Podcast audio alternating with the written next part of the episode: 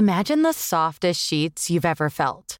Now, imagine them getting even softer over time. I'm here to tell you about Bowl and Branch sheets. In a recent customer survey, 96% replied that Bowl and Branch sheets get softer with every wash. They're made from the rarest organic cotton and designed to get softer over time.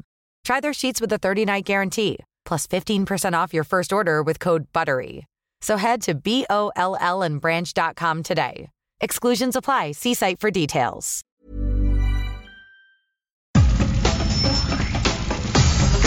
Nada más por convivir. Política, cultura y ocio. Con Juan Ignacio Zavala y Julio Patán. Aquí iniciamos.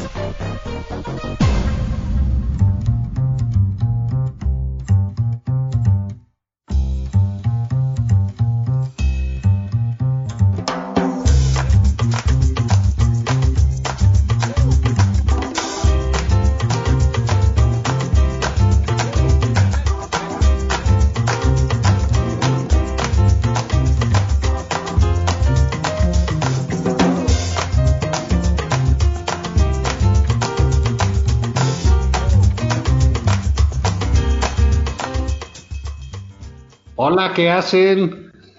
como decían en el medioevo, ¿verdad? Ya, este, como hay saludos que delatan la edad, ¿no? Pero, en fin, eh, esperamos que estén bien. Esto es nada más por convivir.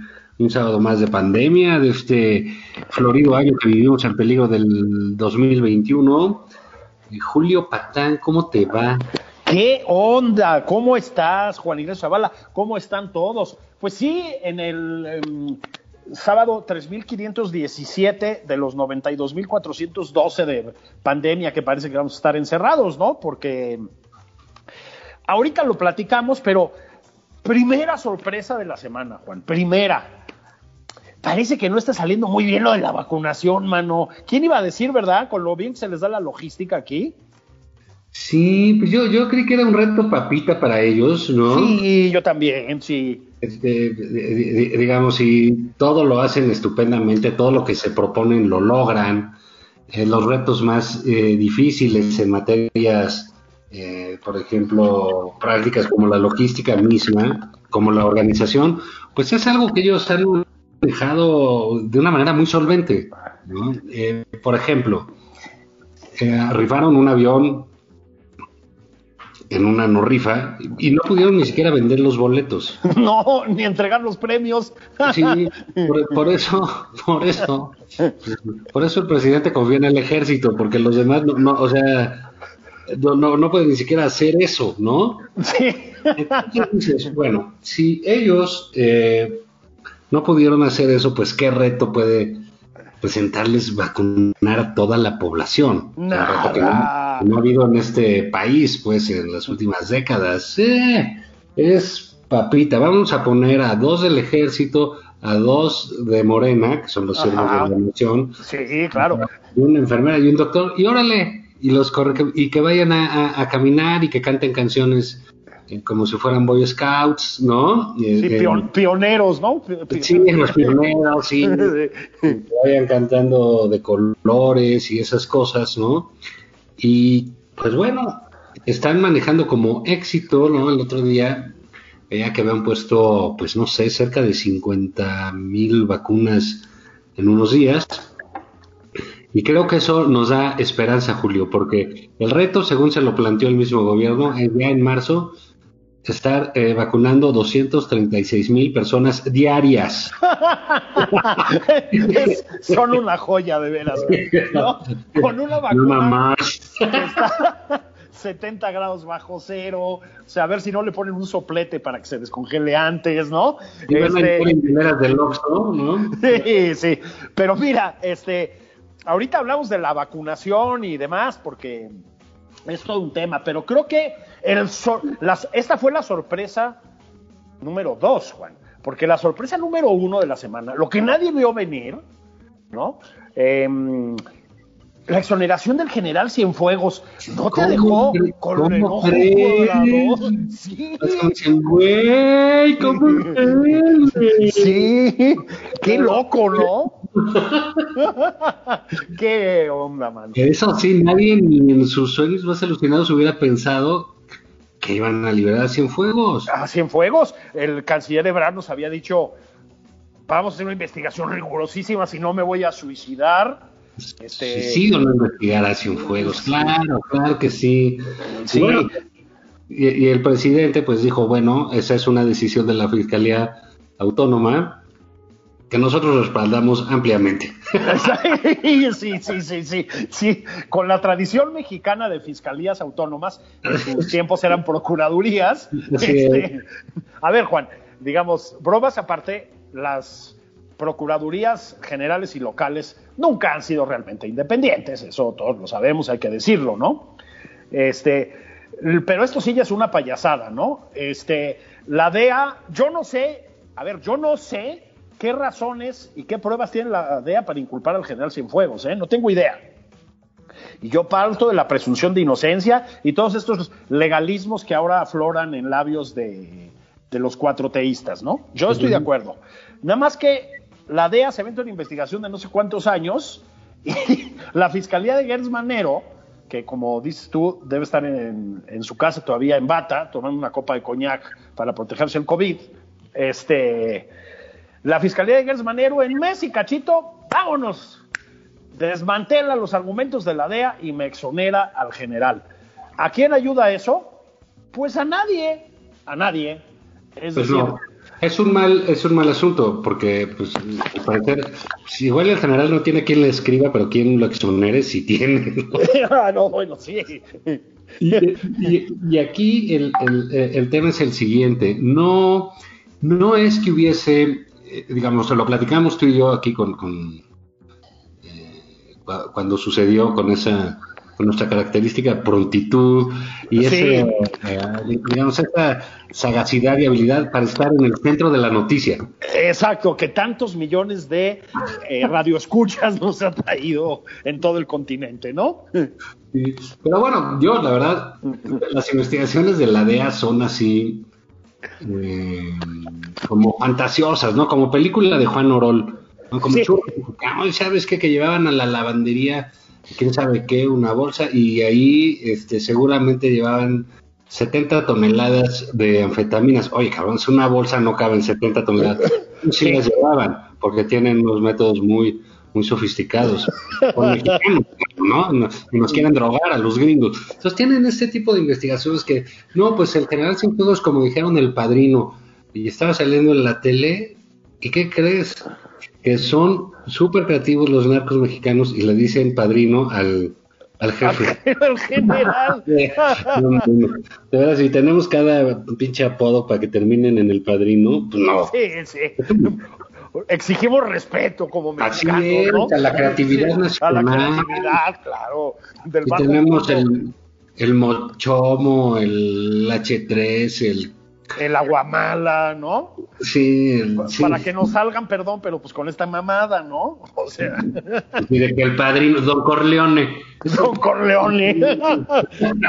bueno, es el único que le llamaría así sería el presidente, que como sabes es muy aficionado a esa película, pero Sí, no, no sí. es el caso.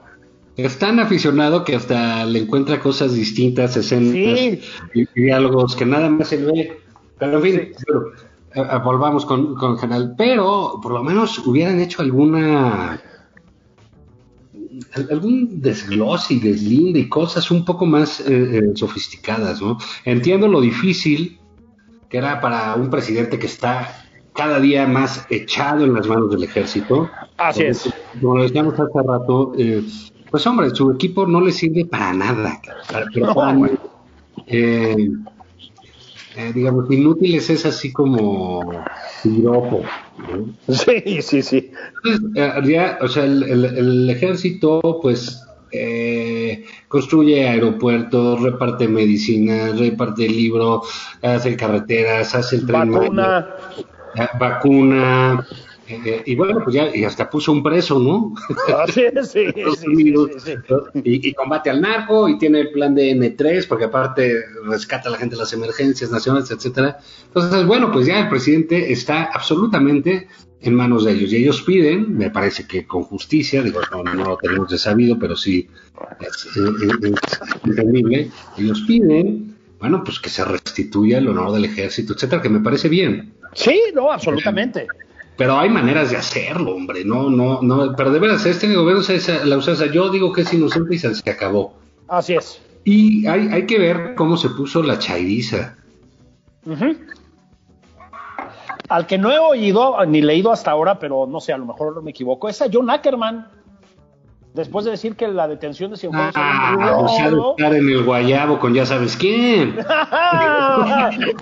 Esa lujuria no los va a llevar a ninguna parte. la lujuria encuentra desenfreno. Sí, sí, sí. Que saltaba los torniquetes del metro no tiene arde de pasión cuando llega eh, el bálsamo, la guerrera. Uy, para los que dicen que no es mexicano, ahí hay un latino de fuego, caray. O sea, basta de calumnias. pero bueno, pero sobre lo del general Cienfuegos ya no se volvió a pronunciar, mano. Pues quién sabe qué pasó, ¿verdad? Sí, mira, eh, pero viste, por ejemplo, este, eh, uno de, este sinónimo de abyección, que es el Monero Hernández, ¿no? Sí, sí, uy, uy, uy. dibujando claro a Marcelo Ebrard, que lo toca, diciendo que era un suicidio. Epigmenio Ibarra Sí. De veras, qué tipo tan, tan, tan mezquino y tan eh, poca cosa, eh, diciendo que el general había mancillado el uniforme del ejército. Del, sí, bueno, pero él sabe lo que habla. Acuérdate que le han pasado ráfagas de metralleta, le han explotado minas, lo ha torturado la CIA, enfrentó a la Gestapo. Acuérdate, güey, ¿no? No lo vamos a callar nosotros. Sí, no, hombre, este, al Comintern soviético también se opuso. Se opuso desde las trincheras con un cóctel molotov en la mano, no, no, Y cuando fue necesario traicionó al movimiento zapatista. Exactamente. No, no, no, digamos, eh, eso tiene sobre. Y él dice, mancilló el honor del ejército, algo así. Hay que tener cara. O sea, no pudieron con lo del ejército, pero mira, ahora sí que se les dijo y se les advirtió, este señor está militarizando todo. Así es. como dijera el peje, Calderón es un niño de pecho. Exactamente. un niño de pecho. Comparado con la militarización que está haciendo el, presidente López Obrador. Y parte de eso, pues es esta forma, fíjate, eh, eh, hasta con nocturnidad, porque lo sacaron en, la noche. Sí, sí, sí para que haya algo en viernes. Era lo que se conocía antes como sabadazo, ¿no? Eh, exacto, el sabadazo. El otro sabadazo, no el de la serie de televisión, ¿no? no el... Ah, claro, sí. sí. completamente. Es que, en efecto, Juan, lo que está de fondo aquí, pues es el proceso de militarización del país que con el presidente ha alcanzado ya un paroxismo. Es decir, em, nunca habían tenido un presupuesto asignado como el que tienen ahora, ya hablaste de todas las responsabilidades y por lo tanto también prebendas que se les ha dado.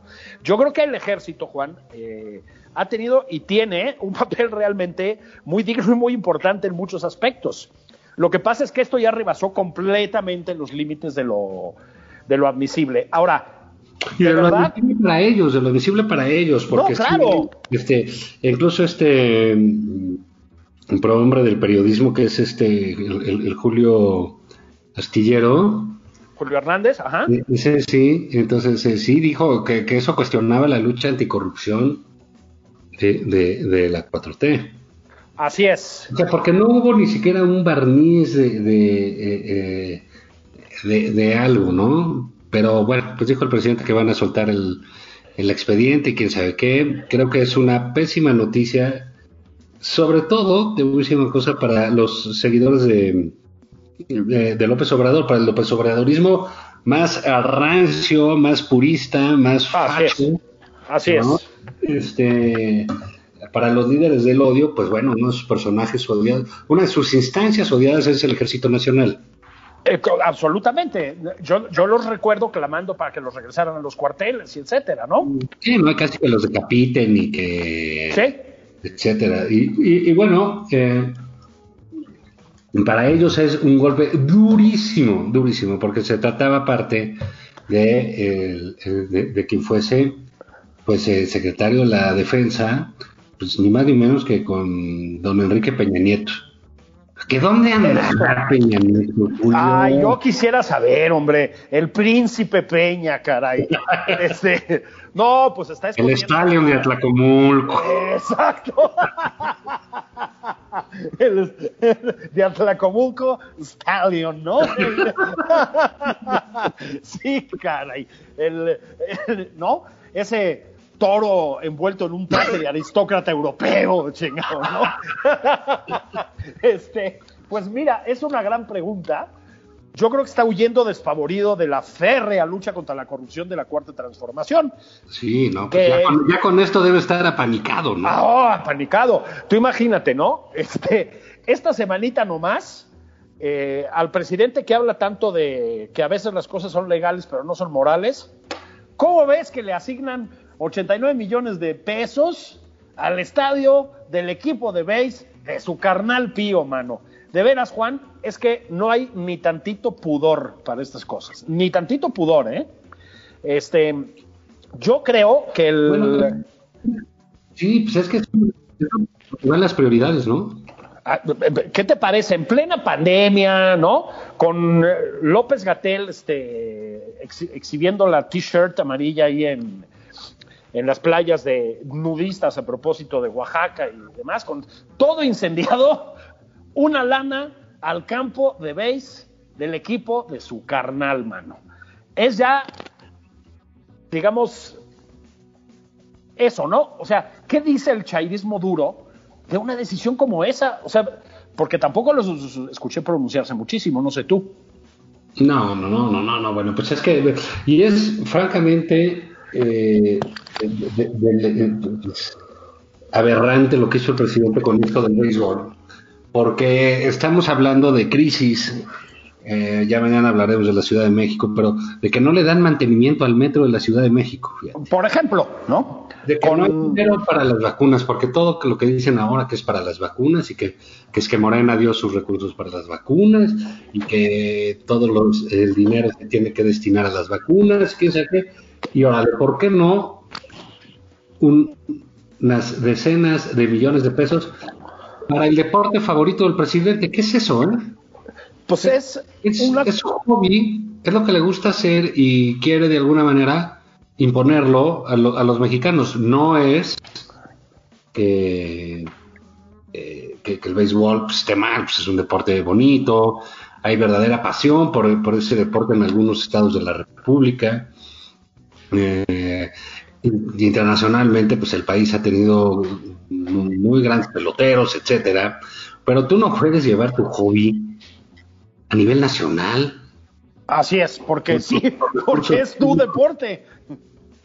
A ver, ¿qué hubiera hecho Peña, por ejemplo? Bueno, ¿Te refieres al, cemental de Atlacomulco? Sí, sí. Mira, no hizo nada. es que claramente le pasaba lejos. Hubiera podido poner campos de golf por todas partes. Claro. No lo hizo, no lo hizo. ¿eh? También corría, ¿te acuerdas un día que puso unos calcetines que decían que estaba al revés los calcetines. Y sí, cierto. Y que usaba unos shorts, ya sabes, unos mini shorts así como... Sí, un enseña huevo de esos, sí, sí. Sí, que decías, no mames, ese güey se hizo la vasectomía en el kilómetro 5. con, la, con la costura, ¿no?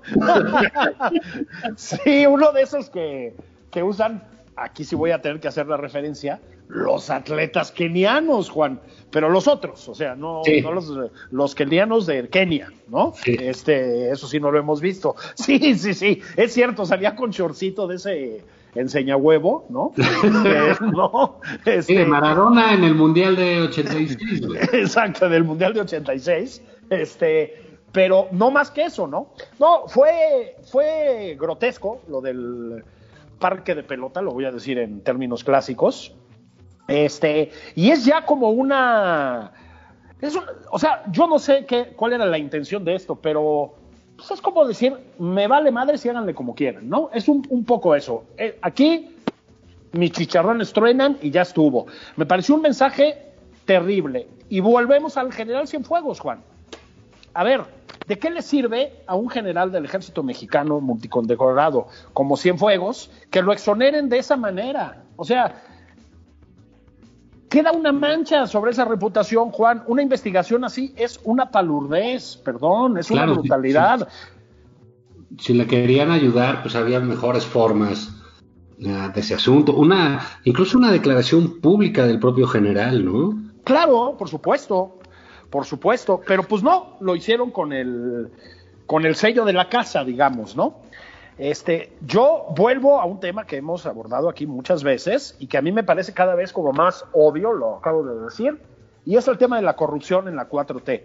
El discurso de la lucha contra la corrupción, Juan, en ese contexto, de veras, de veras, ya lo deberían cortar, ¿eh? Este, fue muy obvio lo que hicieron con esta investigación. Insisto, aquí no estoy hablando del general Cienfuegos, cuyo expediente desconocemos. Estoy hablando de la manera en que lo exoneraron, ¿no? Este, fue evidentemente una truculencia, Juan, evidentemente. Pero pues, a ver, en las últimas semanas, Juan, lo del estadio de béisbol, que repito, no es una ilegalidad, pero es una inmoralidad, señor presidente. Eh, ya le dieron chance otra vez al hijo de Bartlett de hacer negocios con el Estado. Tercera sorpresa. ¿Puedes creer que el Meréndira Sandoval lo exoneró, Juan? A que no te la vayas venir. Puras sorpresas contigo, de veras. Qué cosa, ¿verdad? Sí, por, eso mi éxito en sociedad. Entonces, creo que el tema de la implacable lucha contra la corrupción pues ya está quedando claro que es, una payasada y una puesta en escena, ¿no? Este, síguele eh, la manera en que liberaron antes las culpas de López Gatel diciendo que era un tipo de primera. Em, a propósito, salió ahora un eh, reportaje del Wall Street Journal muy duro sobre eh, la estrategia, por llamarle de alguna manera, de la 4T contra la pandemia. Ahora vamos para allá también.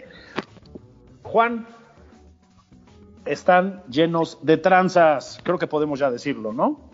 Bueno, entonces es lo que se deja ver por todos lados, ¿no? Un, eh, gobierno cuyas eh, adquisiciones se llevan a cabo, el 80% de ellas, por adjudicación directa. Pues algo tiene que pasar, ¿no? Algo tiene que pasar. Entonces, fíjate, es muy curioso cómo de pronto ellos, este, destapan cosas que son ciertas, ¿no? Que se ven mal, que seguramente están mal, donde hay abusos eh, de, dinero, donde hubo eh, licitaciones amañadas, etcétera, y están en las mismas prácticas y con la misma gente. Sí, exactamente. No, pues es que bueno, si hay profesionales, ¿para qué trabajas con novatos, no? Eso podría resumir la actitud de la cuarta transformación ante la corrupción. Digo, Bartlett, Napito, el hijo de Bartlett, bueno, pues son veteranos de esto. No hemos hablado de Félix Salgado Macedonio. ¿Eh? Sí, fíjate que, oye, ahí digo, aprovechando antes de que nos vayamos al corte, eh, qué cosa, ¿no? O sea, yo sí creo que el hecho de tener a un eh, acusado de violación como candidato a, gobernador de pero digamos específicamente el caso de Guerrero, un, estado golpeado sistemáticamente por la, históricamente por la miseria y por el abandono, pues bueno, nos habla de que el presidente apostó por ese violador. Así es es el candidato del presidente. No nos equivoquemos y no le cambiemos el nombre. El candidato del presidente es el violador Félix Salgado Macedonio. ¿De dónde sale esa acusación, Julio? No sale de ti, no sale de mí, sale del, del centro de Morena. Así es, que se le insurreccionó, ¿eh? A propósito. Sí, y entonces, bueno, pues digamos, si ese va a ser el nivel de las candidaturas, pues sí, vamos realmente a ser el, el país bananero que algún día de broma dijimos que éramos, güey. Así es. Ahora sí van a saber lo que es un país bananero. sí, si quieren, volvemos a comentar brevemente lo de Salgado, porque es, es muy fuerte y en efecto hubo una turbulencia dentro de Morena, Juan.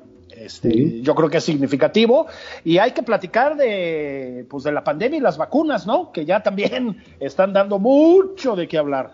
Y, del INE, pero en fin, ahorita regresamos, vamos a un corte. Eh, vayan por su topochilco, por un tehuacán, por un té. Eso. Este, procúrense en enero, enero tehuacanero. Eh, Exacto.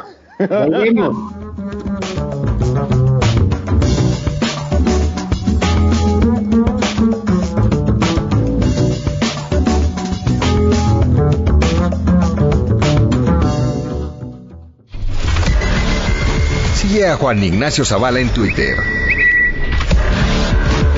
Arroba Juan y Zavala.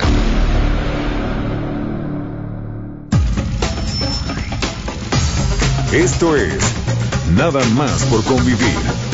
Una plática fuera de estereotipos. Con Juan Ignacio Zavala y Julio Patán.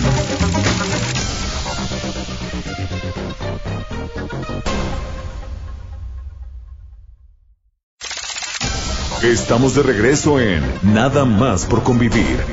Aquí Juan Ignacio Zavala y Julio Patán. Estamos de regreso en este espacio exitosísimo, este espacio que rompe récords de audiencia, que es nada más por convivir. Estamos platicando antes de irnos a, a pausa de cómo el presidente más feminista de la historia, Juan Ignacio Zavala, le dio un espaldarazo a Félix Salgado Macedonio. Este, mira, Juan, em, tiene dos acusaciones distintas de violación, una de ellas con, digamos, unas descripciones de lo que hizo que son verdaderamente atroces, Yo entiendo que existe la presunción de inocencia y la chingada, pero no puede ser que a un hombre que además tiene antecedentes confesos de corrupción, porque así ha sido, que tuvo una gestión, vaya, lo que sigue de pésima en Acapulco como alcalde, se disparó la delincuencia en Acapulco cuando estuvo Félix Salgado Macedonio hasta niveles nunca vistos.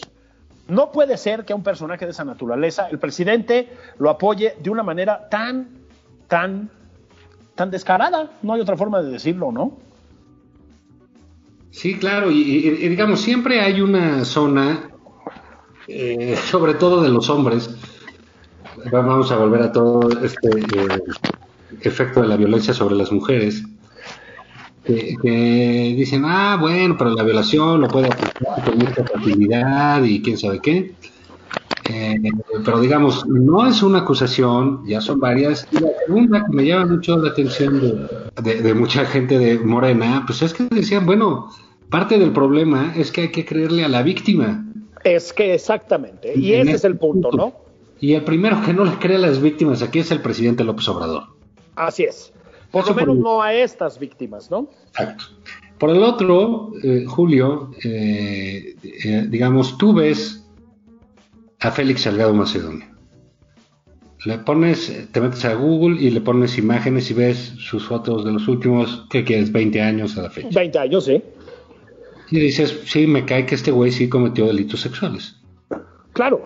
Cuando no, asalto a mano armada, este, eh, motín. estaba en el, estaba en el, ¿cómo se llama? En el Capitolio, ¿no? Sí, pues digamos, es el problema de tener delincuentes ahí simpáticos, ¿no?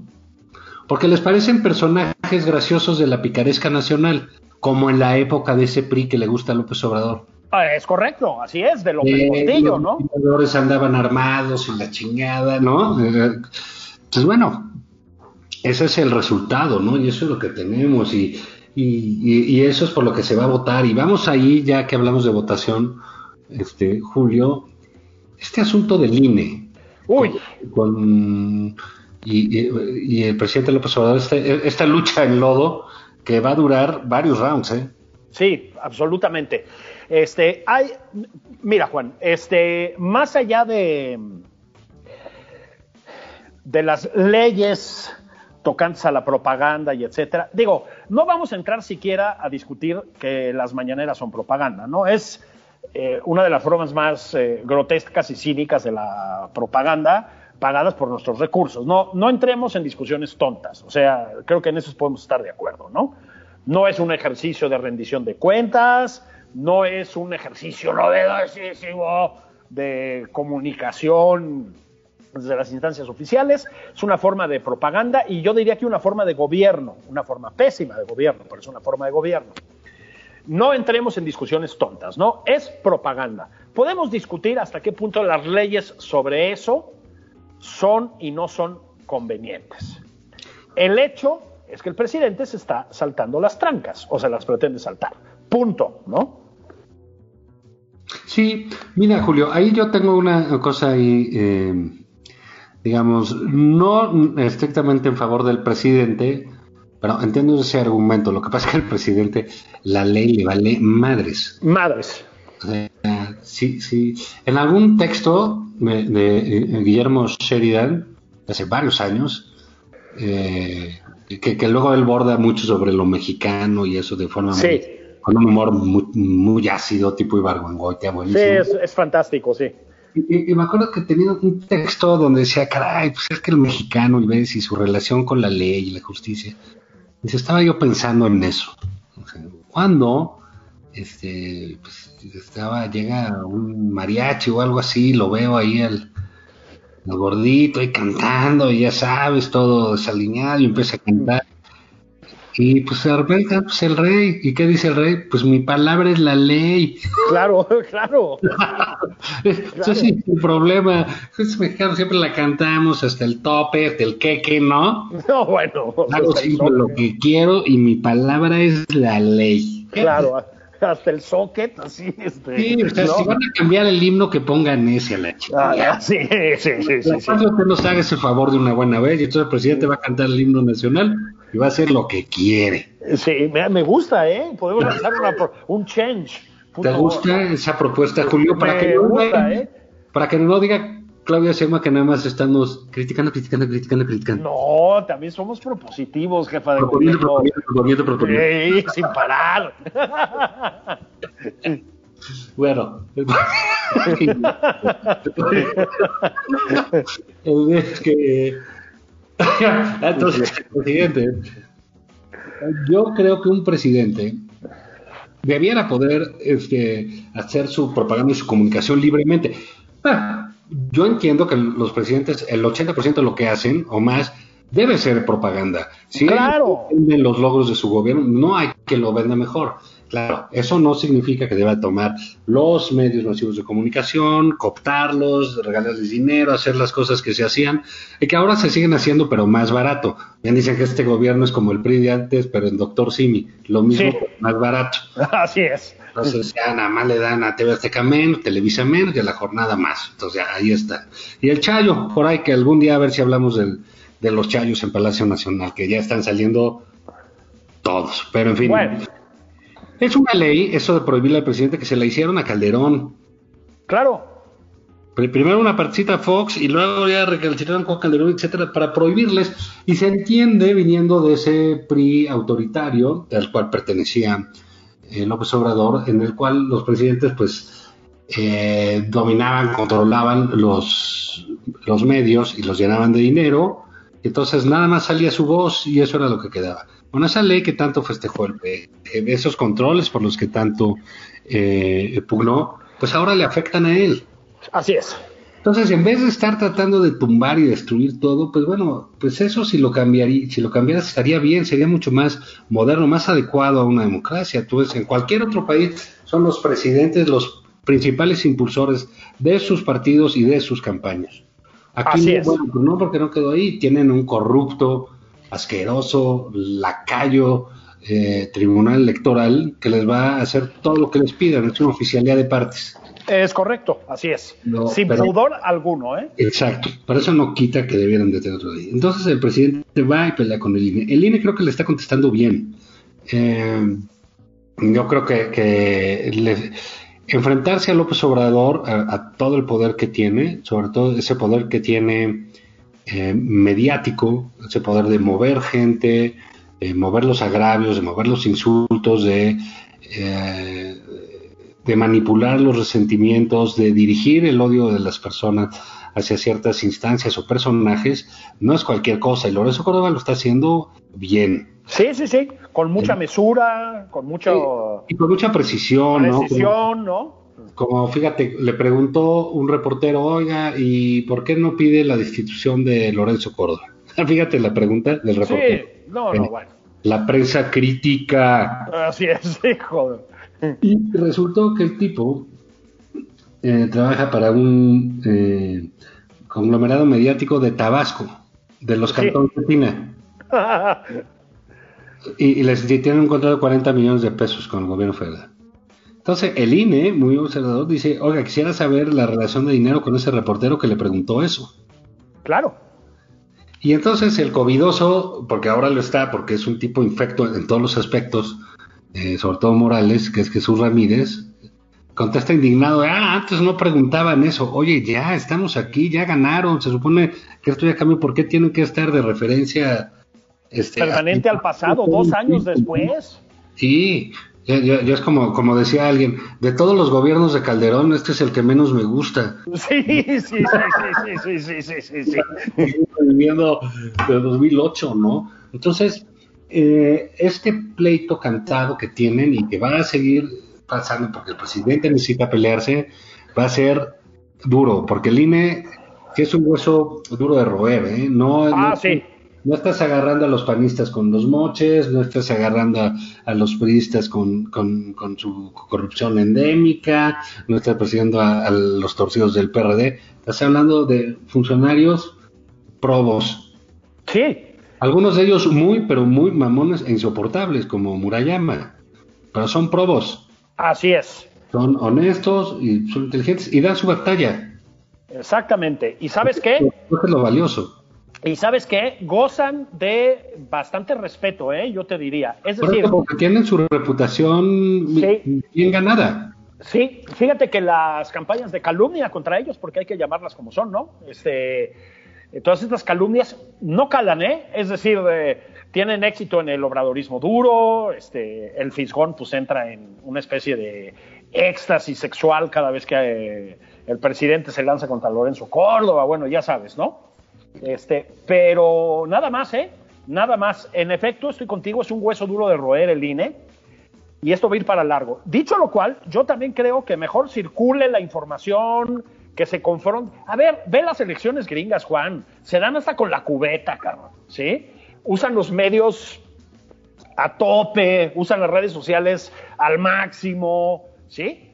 Este, a Trump lo frenaron las redes sociales, ese es otro tema de discusión, ¿no? Este, ya a ver si mañana platicamos un poco de esto, pero a Trump lo frenaron las redes sociales cuando llamó a la violencia y al odio. Luego discutimos si debieron hacerlo o no, pero nada más. Trump usó las redes sociales durante cuatro años de una manera obscena. En fin, se dan con todo, Juan. Los medios se posicionan claramente, tiran a matar. Yo creo que es más sana esa circulación de, de información, ¿no? Me parece. Sí, fíjate que eh, eh, en todo esto está ese falso debate sobre la libertad de expresión. Claro. ¿no? O sea, como que ellos no sé bien de qué manera le entienden, eh, que solo se es libre de, expresar pues, si, si hablas como ellos, ¿no? O si hablas a favor de ellos. Entonces, o si estás de acuerdo con ellos, eso es ejercer tu libertad de expresión. Aquí yo veo clarísimo que estamos ante un presidente que, que eh, en este afán de centralizar las cosas, de tener el poder, de tener el control de todo, quiere volver a ser ese privilegio que organizaba las elecciones, que absorbía, digamos, este intento de borrar el INAI, que es una conquista ciudadana. Así es. O sea, porque no, hay, alguien cree que es, es una, este, una oficialía de partes para, para periodistas, ¿no? Sí, exactamente. Pues, genera mucha información para investigaciones, para académicos, para los ciudadanos en general y por lo mismo también es un buen dique de, eh, de contención para la corrupción. En, algunos momentos. Esto no basta que no tenga malos funcionarios, que no haya habido error, que no haya habido excesos. pero todo este afán, eh, digamos, destructivo, eh, va a costarle al INE unas buenas batallas con el papá de Benito Bodoque. Sí, este, yo voy a relanzar mi hashtag con Benito Bodoque no. O sea, hay cosas, Juan, hay cosas que no se tocan en este país, ¿no? Este, con los niños no y con Benito Bodoque no. Pero más allá de eso, yo creo que son dos, dos cosas distintas, ¿no? Una es, no, no distintas, dos cosas que se complementan más bien. Una es, en efecto, esta voracidad concentradora del presidente, esta cosa de prismo ultramontano que lo distingue. Este, en efecto, él sería feliz teniendo a, a la Secretaría de Gobernación organizando las elecciones otra vez y a Irma Heréndira Sandoval eh, controlando los temas de rendición de cuentas del eh, funcionariado, ¿no? Que es lo que está proponiendo, cabrón. O sea, básicamente está diciendo que ella se encargue de las funciones del INAI, ¿no? Y que no es y que no es un problema de ella. Vamos a imaginar que hubiese en la función pública una persona capaz y competente, que no es el... Eh, sí, supongamos el sueño de Juan. Vamos a llamar a esto el sueño de Juan. Imagínate que eso pase. El INAI tiene otra función y es otra cosa distinta. Es correcto. Lo que pasa es que, y aquí viene el otro, ¿no? Creo que también están viendo venir. Por un lado, y a pesar de las voces muy pesimistas que hay por ahí, creo que están viendo venir unas elecciones intermedias complicadas, Juan, en, el ambiente presidencial. Este, creo que saben que no la tienen tan clara como algunos pretenden, ¿eh? Este, y mira que la oposición se, empeña en fracasar, pero es tan eh, calamitosa tan violenta la forma de ejercer el gobierno del acuerdo de transformación, pues que la gente va a ir a votar por default, me explicó, y yo creo que lo saben en alguna medida. Y la otra cosa es que, y volvemos a un tema de la primera mitad de este programa, pues sí les conviene mantener mucha opacidad respecto a los actos de corrupción de los servidores públicos, Juan. Y si quieren va a la lista de nuevo, y me voy a olvidar de varios, ¿eh? pero está lo de Pío, Está Delfina en la Secretaría de Educación Pública como premio a sus actos confesos de, corrupción. Está lo de Félix Salgado Macedonio, está lo de Irma Heréndira y John Ackerman con sus casas, lo de las casas de Bartlett, está la mm, mentira descarada con la que Bartlett, eh, mentira confesa, ¿no? Con la que Bartlett eh, trató de justificar el apagón en la mitad del territorio nacional, está la exoneración del hijo de Bartlett, está Ana Gabriela Guevara, este, seguimos. Eh, Rocío Nale ha sido señalada, Jade Cole ha sido señalada. O sea, ya son demasiados indicios, Juan, demasiados indicios. Eh, el parque eh, de béisbol. Eso más la, ineptitud. Exactamente. Más la dinero, pues. Claro. ¿Por qué necesitan todo el tiempo estar y vamos a recortar y vamos a recortar? Pues no que se iban a ahorrar 500 mil millones de pesos nada más al entrar ellos. Así es. Pues no aparecen, ¿eh? No parece. Y, cada vez, digamos, que sucede algo, empezamos a vivir. Yo creo que esta transformación sí lo es. Sí lo es. No la neguemos. No, claro. claro que es una transformación. Nuestra ceguera política, nuestra eh, lamentable condición eh, pequeño burguesa. Sí, fanática. no, no, no, no nos impide ver la transformación. Es una transformación en desastre. Así es. Venimos de un desmadre y vamos al desastre total. Total. Fíjate, no van ni dos años y ya nos hemos quedado sin gasolina. Ajá. Sin gasolina. Sí. Sin luz. Sí, la mitad del país. sin metro. Ajá. No, bueno, pues ya nada más nos falta quedarnos sin agua, ¿ok? Si me permites, Juan, y aquí saltamos a otro temita, ¿verdad? Sin medicamentos, sin medicamentos. sin medicamentos, claro. Sin medicamentos, lo que nos lleva a la gestión de la pandemia y a la gestión de la vacunación, Juan. Este, a ver, ya se retrasaron respecto a la hoja de Excel que sacó López Gatel, ya se retrasaron o sea, ya los adultos mayores no los están vacunando cuando dijeron que los iban a vacunar, ¿ok? Eso de entrada. Ya, no, ya resultó que no están llegando las vacunas como iban a llegar. Se empezaron a llegar por cuentagotas. Yo entiendo que es un problema planetario, que las farmacéuticas las liberan de la mejor manera que pueden, que llegan cuando pueden llegar. nos metieron o inventaron o se lanzaron al monte con promesas que no podían cumplir. Ya fue López Gatel a gestionar Sputnik. Yo no soy un perito, ni mucho menos. Es uno de los muchos temas en los que profeso una profunda ignorancia. Pero la Sputnik es una vacuna muy cuestionada, Juan. Entonces, aunque hay voces que, que te dicen, a ver, tranquilos, es una vacuna viable y etcétera, o hay muchos indicios que es viable, este, la manera en que la fue a negociar López Gatel es una vergüenza. O sea, la explicación que te dan es que ya fue a hablar con los directivos de la farmacéutica rusa. Bueno, normalmente hay un comité de expertos en rollos moleculares, epidemiológicos, etcétera, etcétera, etcétera, que determinan si una vacuna o un medicamento en otros casos es viable. Aquí fue porque sí lo convencieron los de la farmacéutica. Mandan a López Gatel a Argentina a hablar con los de la farmacéutica, despuesito de que aparece rompiendo corazones otra vez con ese pantalón al ombligo, esos tenis, La camisa esa, no. ay, Ah. ese- ay, Ah. sí, tigre, ¿no? Este, rom- ¿no? Romp- abriendo plaza el doctor López Gatel. Bueno, y ya empezó a haber evidencias de que están suministrando vacunas de manera corrupta y nepotista en muchos casos, y estamos con un porcentaje de bateo bastante bajo. O sea, han llegado muy pocas vacunas, pero se han podido aplicar menos de las que se debieron haber aplicado. O sea, ahí viene el pinche desastre, Juan. Y es otra información sobre la que no vamos a saber nada en cinco años porque también la clasificaron. Fíjense ustedes el gobierno de la transparencia, ¿no? Entonces, ahí yo espero equivocarme, de veras. Este, de veras espero equivocarme, pero empiezo a ver que las cosas no van a salir tan chidas como parecía, Juan. Súmale en la semanita el pequeño tema, ¿verdad? Con el TEC de Monterrey, que levantó la mano para quejarse de que no les habían mandado vacunas para su personal médico.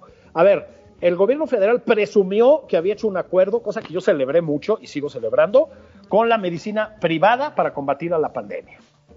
Bueno, dejan a los médicos privados, al personal de salud privado, sin vacunación por ser privado. Luego se echan para atrás y dicen que no, que es que las que llegan el martes son para ellos y tal. Juan, ahí pasó algo, ¿no? Bueno, sí, no, bueno, lo que pasa es que la entrada, pues un- un- una disculpa con los argentinos. ¿no? Sí, qué pena, ¿eh? Ahora sí, Qué pena. que, que literalmente les mandamos uno bien, mamón. Sí, sí, sí, sí, sí, sí. Y mira, y mira. Sí, con la próxima vez que alguien hable mal de la gente del INE, por mamona, piensen en el doctor López Gatel. Are you talking to me? No, Fíjate que eh, es, es un problema eh, serio lo que, eh, lo que comentas, porque sí hay, eh, digamos, esta idea que, que en algún momento nu- nuestro buen amigo Javier Tello eh, eh, describió puntualmente por qué no se podían comprar vacunas en ningún lugar del mundo. Es correcto. Porque hay este asunto un poco de, de- Yo creo que a veces la eh, animadversión contra el presidente López Obrador nos lleva a quienes no, no, no compartimos su, eh, sus ideas, su gobierno, sus métodos, en fin, sus ideas, sus modos, no compartimos nada, eh, más que la desgracia de ser gobernados por él. eh, lleva a, a decir ciertas barbaridades, ¿no? Co- con- Así es. digamos, este es un asunto de, de- de emergencia nacional donde no puede privar eh, por encima de nada la capacidad económica de uno. Estoy completamente de acuerdo. Entonces, sí creo que eh, el gobierno debiera sí tomar la ayuda que puede facilitar la iniciativa privada para la aplicación de las vacunas como ellos quieren, Así es. en la forma que ellos quieren. Pero ¿por qué no utilizar in- instalaciones, no? Como los de Walmart, ponemos estacionamientos, la UNAM pone sus cosas. Es Este, correcto. El que- TEC de Monterrey, que tiene Sí, un ¿por montón de campus y ayudar? eficacia. Claro. ayudar a que a, a- a cumplir sus propios objetivos, ¿no? Pero es este afán afán electorero en todo. Fíjate, antes de irnos, una, así que una perla, ¿no? Eh, ayer salía, me parece, en el eh, Reforma, eh, no, no, en el Universal, creo, en el Bajo Reserva, una nota de que fueron a negociar los empresarios de la tortilla el, el- el aumento de la tortilla. Así es. Secretaria de Economía, y la Tati, la tía Tati les pidió que lo hicieran en julio, pasando las elecciones. Sí, sí. La, la- cínico, Julio. la, Keynes de, la cuarta transformación.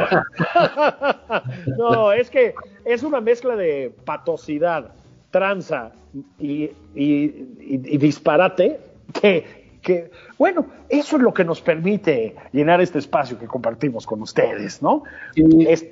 pero bueno, Julio, desgraciadamente todo llega a su fin. Sí, sí un día como hoy, como odio esa expresión, un día como hoy, ¿no? Pero en 1824, entonces no fue un día como hoy, no mamen, pero bueno, eso no tiene nada que ver. Un día como hoy, la semana pasada, también terminó este programa en punto, esa es la otra expresión, en punto de la una de la tarde. Bueno, pero nos oímos mañana, los esperamos mañana aquí Nada más por convivir. Vamos a hablar de la nueva red social. Ah, sí. Comentarios. Abrazos, Juan, abrazos a todos. Gracias. Vámonos, bye. Esto fue Nada más por convivir. El espacio con política, cultura y ocio con Juan Ignacio Zavala y Julio Patán.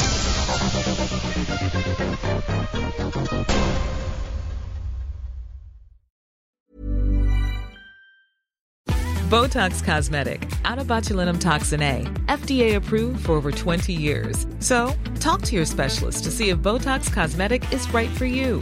For full prescribing information, including boxed warning, visit BotoxCosmetic.com or call 877-351-0300. Remember to ask for Botox Cosmetic by name. To see for yourself and learn more, visit BotoxCosmetic.com. That's BotoxCosmetic.com.